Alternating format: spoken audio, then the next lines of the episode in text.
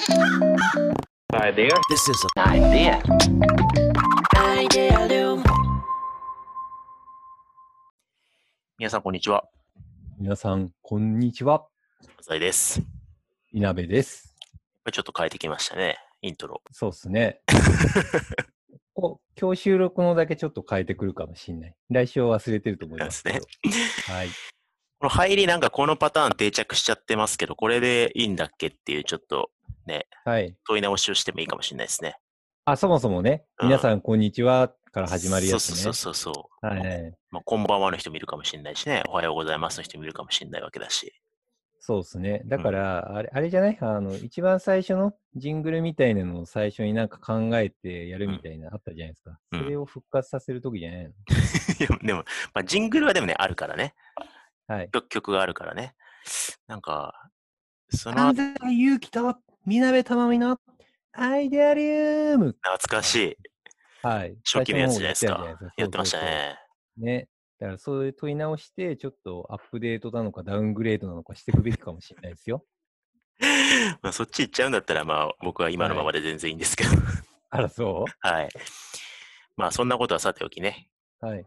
今日のアイデアリムキャストは何についてはい話しましょうか？いや、最近ね、思はいうことがあるんだけど、ちょっとうん聞いてもらっていい、はい。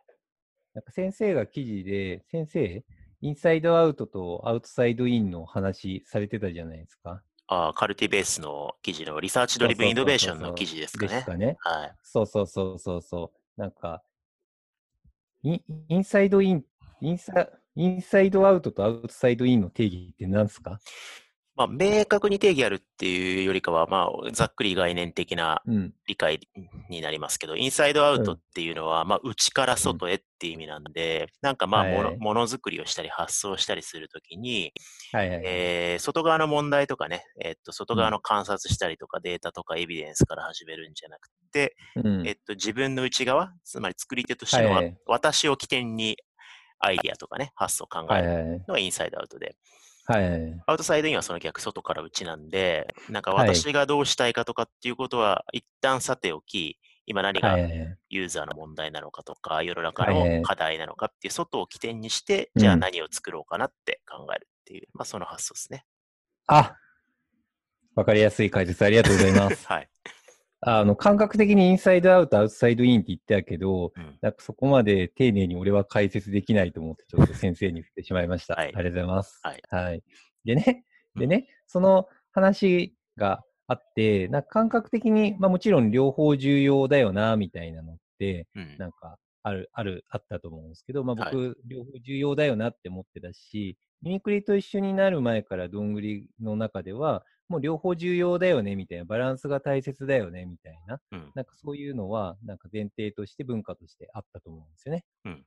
でも、その中で、なんか仕事の取り組み方の順番みたいなのが、うん。なんか感覚的にあったのが、アウトサイアウトサイドイン、インサイドアウトみたいな、なんかそういうん順番な感覚があったんですよね。うん。要は一番最初に関しては、まあ、顧客と一緒に、まあ、課題が何であるかを定義して、うん。まあ、組織コンサル、事業コンサル的に戦略に入り込み、うん。で組織的なそこのスコープを決めた後で、でそれを解決するプランを作る、うん。で。解決するプランを作った後に、クリエイターだったりとか、うん。なんていうプランナーだったり巻き込みながら、いややインサイドアウト的に、まあ、課題とか目的と接合しながら、うん。どういうふうになんか自分起点で物事を考え、アップデートして、こうやって拡大していくかみたいな、なんかうん。そういうこう、ジェットコースターの山の流れみたいな、うんうんうん拡散と収束みたいな、うん。したときに、まずこう、なんか収収束から行く感じがあったんですよね。うん。相手の課題を握ってビュって。これは。もともとみなべさんがっていうよりかは、はいもともとのどんぐりがってことですか？あそうですね。全体的に仕事のプロセスを見てると、そういう形が多かったって感じ。確かにそうかもしれないですね。あそうのフロー的に見るとね。あの提案はね、最終的な提案は頭おかしい、そんなこと頼んだっけ？みたいなところを飛び越えてくそうそうる、そう。ね、あの、頭おかしい案を提案してくるっていうところが、うんどんぐりの売りだけど、その前のところのね、なんかこう、うん。上流のところって、やっぱすごい PM がめちゃくちゃ強いイはいメージ。がありますし、そうですね。うん、アウトサイドインでゴリゴリにちゃんと定義して、握ってみたいなことそうそうそうそう確かにありますよね。うんそうなんですよね。結構文化的に PM 文化があるから、P- プロジェクトマネージメントのなんか基本中の基本がいかに不確実性をなくすかなんですよね。うんうんリス不確不確実でよく見えないものは消し込んで、いかに目的に対してまっすぐに達成できるかみたいな。うん一番最初に目的に対して、なんか不確実性を消し込み、確実性を高めて、でリスクがなくなったら一気に行くみたいな、なんかそういう感覚だったんはいですよ。でね、でも、なんか、そうだな、ここれの弱点があって、途中で粛々とやっちゃうタイミングもあるんですよね。うんうん。物事を粛々と進めちゃったタイミングがあって、うん。なんかこう特に大規模プロジェクトだったりとか、大ん。きいなんかこう組織的なプロジェクトだったりとかって、なんかその期間が結構発生しちゃうんだよな、みたいな。うんなんか個人の衝動みたいなのを、なんか顧客も巻き込みつつアップデートしていきたいって思うんです。まあ、もちろん取り組んではいたんだけど、もっとなんかズガンっていきたいんだよな、みたいに思ったりとかしてたんですよでね、なんか今期、ミミクリと一緒になって、うんなんかいろんなプロジェクトを取り組んできたり、まあ、特になんか最近においてはめちゃくちゃいろんなプロジェクトやってるじゃないですか。そうですね。うんそう、それがものすごいいいなって思ってて、やっぱりミミクリの文化的にこう、なんだろう、インサイドアウト的な、なんかこう、カルチャーというか、そこの強さみたいなのがすごいあるなって思うんですね。まあ、うん自分もそうだし、周りのインサイドアウトをうんなんかこう、土壌を耕して、あ、すごいこう、耕して、ぐわって衝動が来るタイミングを作っていくみたいな確かにの。があるなと思ってて、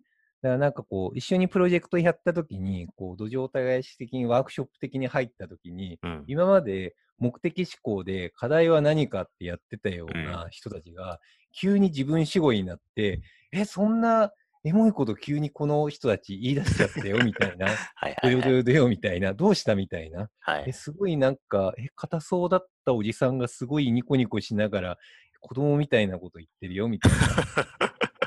目的は何かって言ってたのが、なんか自分の組織についてすごい急に、なんかナラティブに語り出したりとかさ、なんかそういう瞬間が出てくるんだよなと思って、すごいそれが劇的にドラマティックですごいなって思ったんですよね。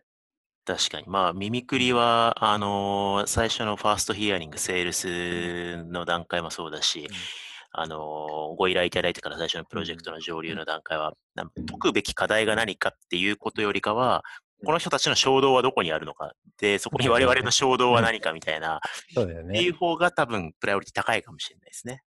高いじゃないですうんか。うん。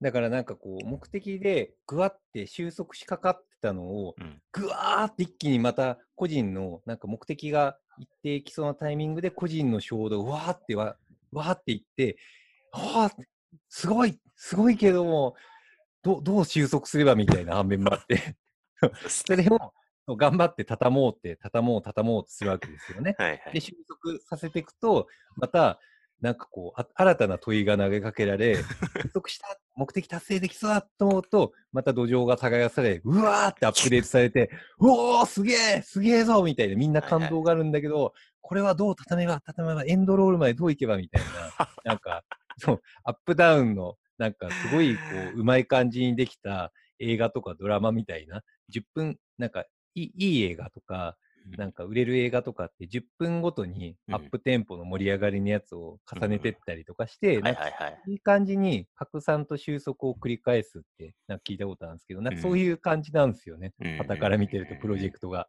耳ぐり横断の場合、そうなるってことですよね。そうそうそう。だからそうなんですよ。インサイドアウトとアウトサイドインが絡み合いながら、はいはい、はい。どうやって土壌を耕していくかって目線と、どうやって目的を達成させてうん収束していくのかみたいな、うんこれが常になんか対話的に議論をされて、うんプロジェクトが進んでいくのが、うん、だから見るとすごい面白いなって思ってる確か感じ。確かにうん。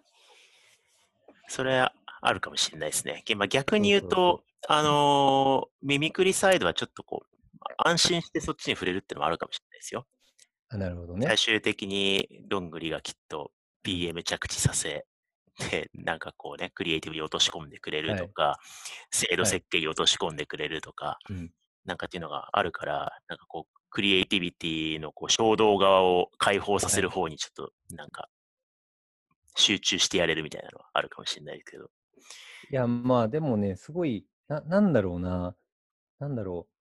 こ困らされたい人が多いんですよね。なんか衝動で困らされるってすごい楽しくないですか？そうですね。うん。ね。最高の瞬間だから、なんかそこら辺は、なんか、見送り、どんぐり、楽しみながら行ってやってる気がしますけどね。で。ね、でね、なんかそこら辺を見たときに、なんかインサイドアウトとアウトサイドインって、なんかこう、断続的に、連続的にこう、続いていく感覚をすごい感じて、で、した時の、なんかプロジェクトの、なんか成果だったりとかの、うんまあ、それがビジネスゴール達成するじゃなくて、組織を駆動させながら凄まじいパワーになるな、みたいな、うんなんかそれが、うねりの可能性みたいなのがめちゃくちゃ見えたんですよね。うんだから、ちょうどなんかカルティベースで、えっと、デザイン思考の話とか、なんか今日かな、アップデートされてたんですけど、うんそこにもなんかダブルダイヤモンドモデルのなんかこう話とかあったじゃないですか。はい。あれも僕誤解してたんですけど、なんかうん。付箋ペタペタ貼ってアイデアを発散して、うん。でそれで意思決定をボートしてうん。収束みたいな、うんなんかハウの収束拡散の話じゃなくて、アウトサイドインとインサイドアウトをこう断続的にやることによって可能性の幅をどんどん拡大していく。でもしながらもビジネス的に接合して目的達成するみたいな、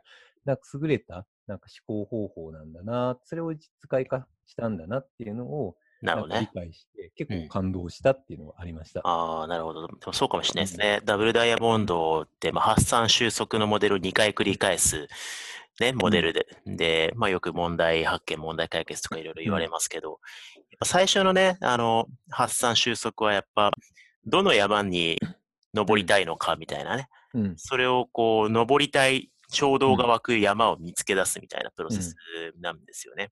そうですね。で、その方向性が定まって、よし、あの山登るぞって言ったら、それはもう確実に山に登り、登頂を成功させるプロセスが必要なんで、だからこう、登るべき山、つまり課題が定義された後は、ちょっとこう、やっぱり少し PM をきちんとして、で、きちんと最後の最後に着地して、アウトプットを出すというところうん。をやらないわけいけないわけなんで、だからそういう意味で確かにインサイドアウトとね、アウトサイドインがこう、織り交ざったプロセスかもしれね。ないですね。でしかもなんかこう、あれがちゃんと真に個人主語になってインサイドアウト的にこう拡大されていくものと、ちゃんと目的に合致しながら、PM 的に、まあ、アウトサイド目的解決で一気に行くの。だこれの、なんかマインドとスキルみたいなのを断続的にこう繰り返し続けることによって、なんかダブルダイヤモンドモデルにもっと細かい、なんか連続であれをやっている感覚があって、パルス図みたいなはい感じで。はいはいはいはいはいはいなんかそういうなんかこう可能性みたいな、インサイドアウトとアウトサイドインの両方の可能性合体した時の強さみたいなのを、すごいなんか体感をしたっていうのが、理屈だけじゃなくて体感したっていうのがあって、うん。なんかこれは非常に面白いし、これをなんか組織的にもサービス的にも追求していけたら、なんかめちゃくちゃ楽しそうっていうのを本当に感じたところでしたね。なるほどですね。そうですね。うん。僕もちょうどね、今、あの、リサーチドリブンイノベーションっていうテーマで、あの、論をまとめて、書籍化の話もこの前ちらっとしましたけど、うんそれのテーマがまさにインサイドアウト、アウトサイドインっていう二項対立を超えて、統合した方法論ってできるんじゃないかっていうのがね、テーマだったんで、それはでも、ちょうどいいですよね。ミミクリどんぐりのプロジェクトの中でいろいろ実験をしながら、あ、そうですうね。んだから、実践事例的になんかそこら辺が連携しながらやれますね。うん。うん。ちょっとその辺またね、慣れちたまったら、カルティベースとかでね、えーマイディアリウムとかでもお話ししていければと思います。やりましょう。はい。というわけで、えー今回はここまでにしたいと思います。ありがとうあ、ございました。ち閉めた。え？アウトサイドイン的に締めようとした。ょっと締めさせてよ。あなたのインサイドアウトは。ありがとうございました。お疲れ様ありがとうございです。ました。ありがとうございました。Idea. This is an idea.